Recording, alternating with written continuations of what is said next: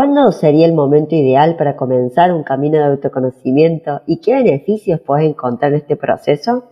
En concreto, vamos a ver para qué sirve y qué puedes lograr.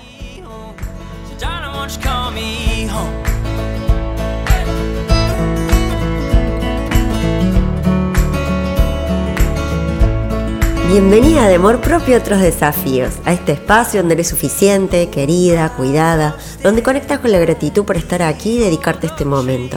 Si quieres ir del autoconocimiento al empoderamiento para crecer internamente, priorizarte y vincularte sin sentir miedo, culpa o inseguridad, estás en el lugar correcto.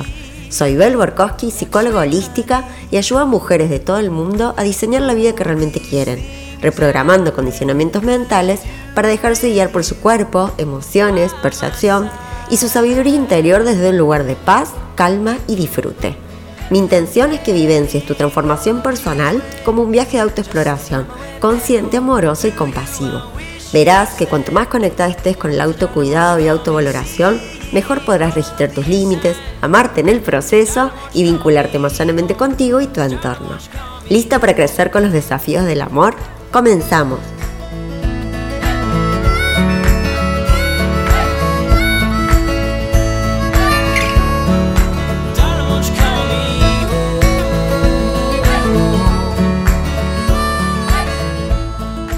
Buenas, buenas, bienvenido a otro episodio de Amor Propio y otros desafíos. Me pone muy feliz de que les esté gustando esta segunda temporada y que me vayan compartiendo sus fotos, escuchando el podcast mientras caminan, cocinan o van en el auto. La verdad me brota un amor que no les puedo explicar. Bien, hoy vamos a hablar de algo que me preguntan muy frecuentemente y tiene que ver con este camino de autoconocimiento que yo les invito a hacer.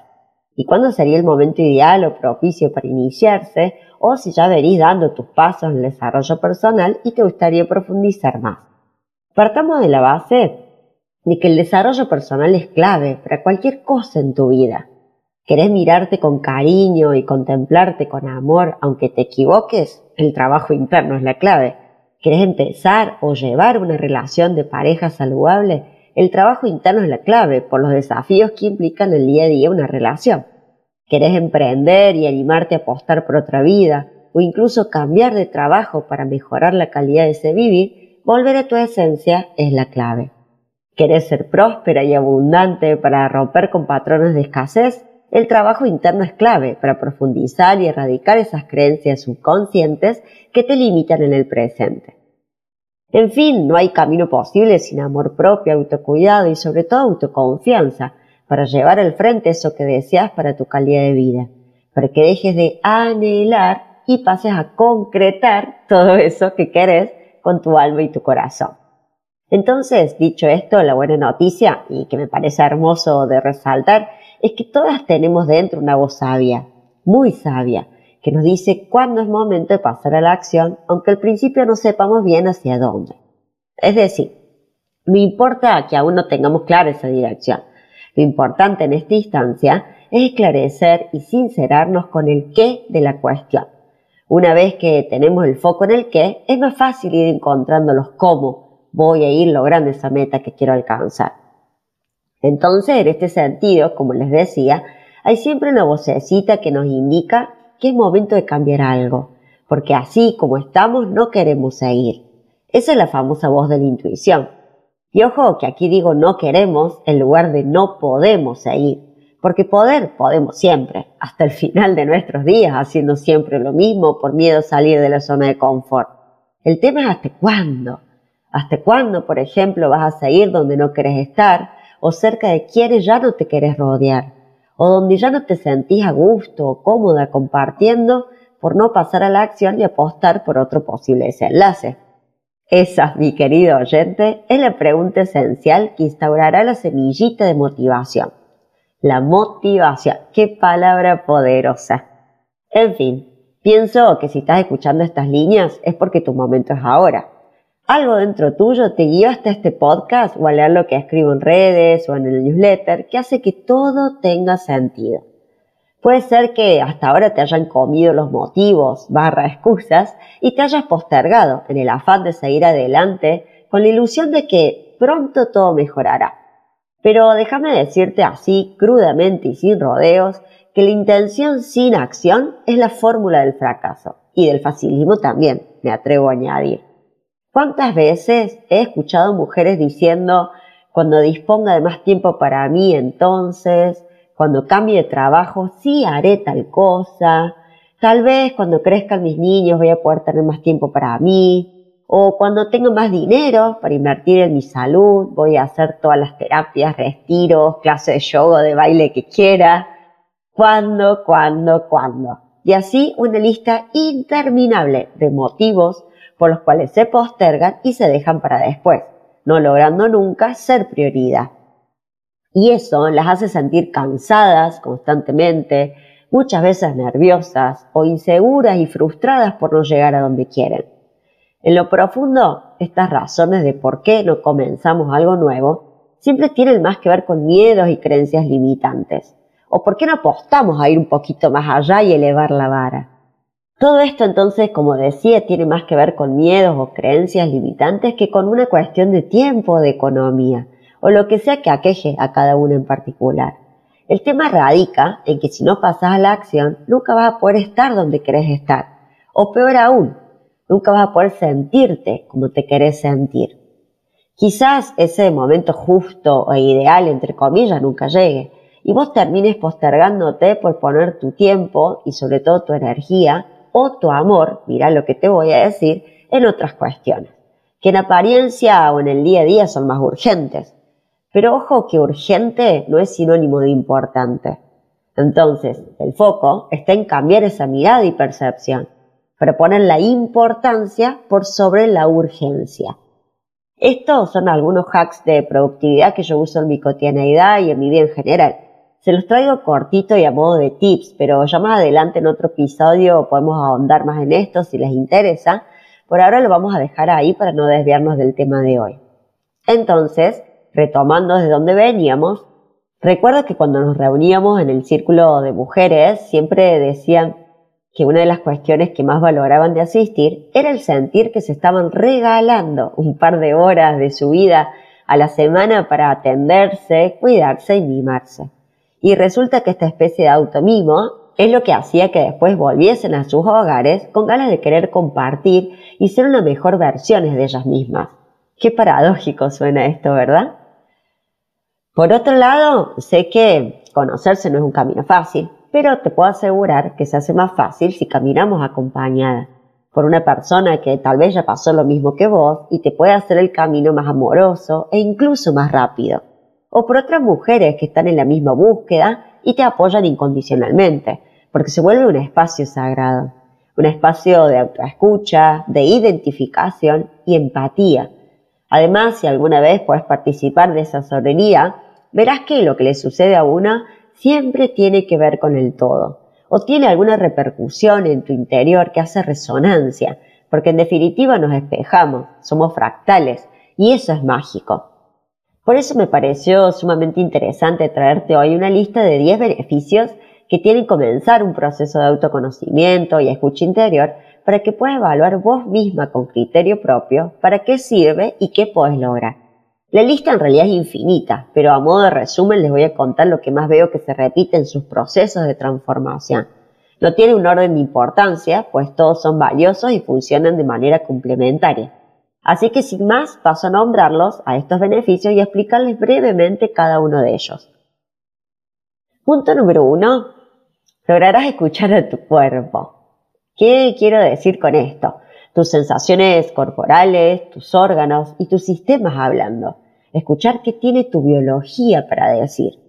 ¿Cuál es el mensaje detrás de los síntomas o de estas simples manifestaciones que se transmiten en sensaciones corporales y nos van dando signos o señales sobre un sentir más profundo a registrar? Y con escuchar a tu cuerpo no me refiero a atender solo tu biología, sino también a tu fenomenología, es decir, todo el orden de comunicación no verbal, que tiene que ver con los gestos, las posturas, las maneras de moverse, de caminar, de comer, pues todo habla de nosotras. Y es maravilloso observarnos y aprender a conocernos también en lo sutil.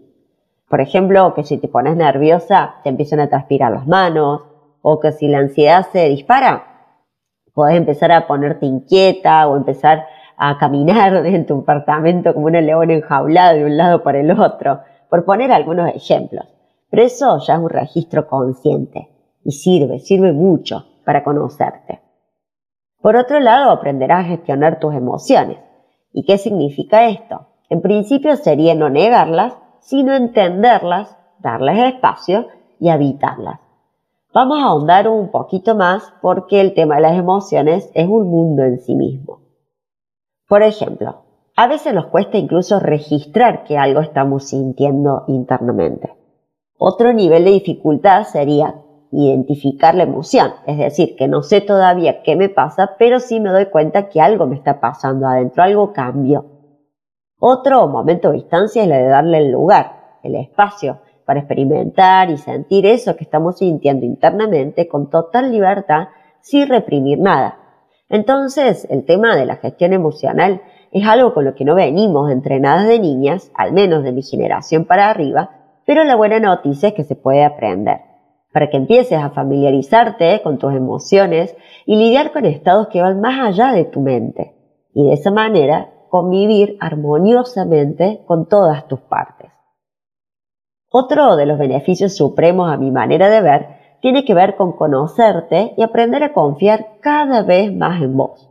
Como siempre les digo, la autoconfianza empieza por el autoconocimiento, porque para reconocer de qué soy capaz y sentirme segura con eso, primero es necesario que sepa quién soy y usar toda esa información de mis formas de ser y de estar en el mundo para ponerlas a mi servicio, para que jueguen a mi favor. Punto número cuatro tiene que ver con la autenticidad. ¿Y a qué me refiero con esto? A conectar con la libertad de ser quien sos, es decir, de sentirte libre, descubriendo en el camino todo lo que sos capaz de ser, hacer y tener, de manera genuina, expresando toda tu esencia desde allí, con ese enfoque y propósito. También así ganarás en espontaneidad y esto podría ser todo un beneficio aparte, porque vas a estar pudiendo conectar con ese registro interior de manera natural y fluida, sin estar poniendo primero lo que se espera de vos por sobre lo que realmente tu alma y tu cuerpo te piden. Y a esta altura ya te das cuenta que ser fiel a tu esencia es el camino. Otro punto o, beneficio a destacar es mi tema preferido, el del amor propio y la aceptación. Para observarte sin juicios, contemplarte más de cerca y aceptarte de manera integral, desde una mirada amorosa y compasiva, es decir, dejando de lado las posibles críticas o el sentido de culpabilidad. Al mirarte así, el amor por vos aumenta y de esta manera crece poco a poco tu autoestima. Este punto nos lleva al siguiente, que es el del empoderamiento y potencial. este beneficio me encanta.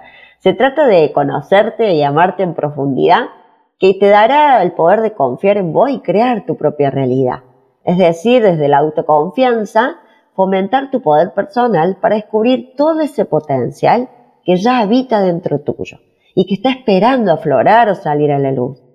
Todas esas ganas que tenías tal vez de hacer algo pero que no te animabas, o tus miedos o la incertidumbre te frenaba.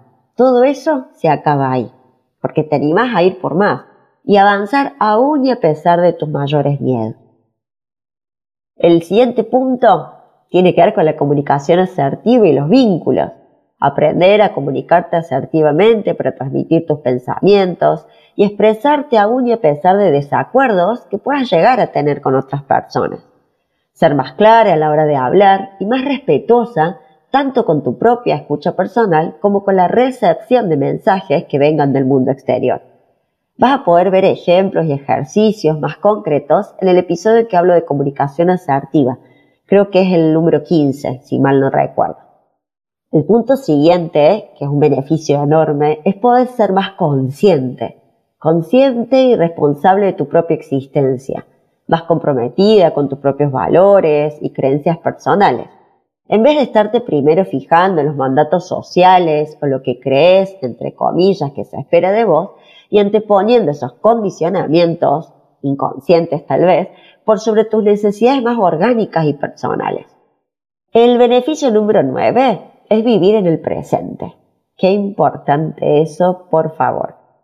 Vivir en el presente significa estar más enfocada en el aquí y ahora, ejercitar la conciencia plena y la presencia, para que dejes de estar preocupada por el futuro o inmersa en tu pasado y desde allí puedas crear un camino más actualizado y más acorde a lo que tus nuevas versiones van requiriendo de vos.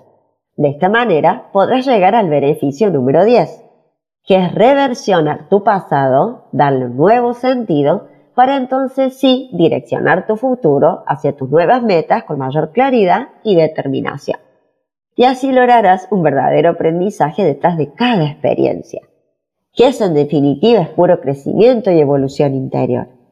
Digamos, a modo de conclusión, que la posibilidad de crecer es infinita.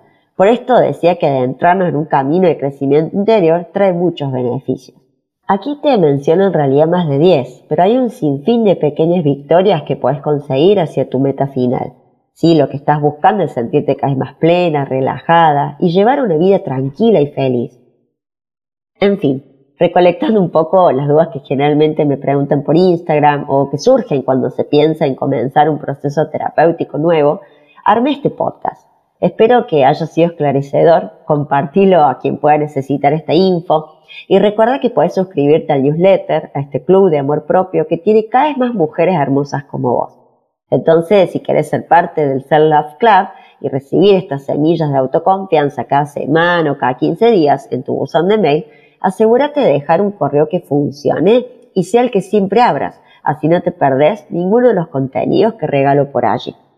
Bueno, eso es todo por hoy, me voy despidiendo pero no sin antes enviarte un fuerte abrazo energético. Hasta el próximo episodio y que tengas una muy bonita semana. Chau, chau.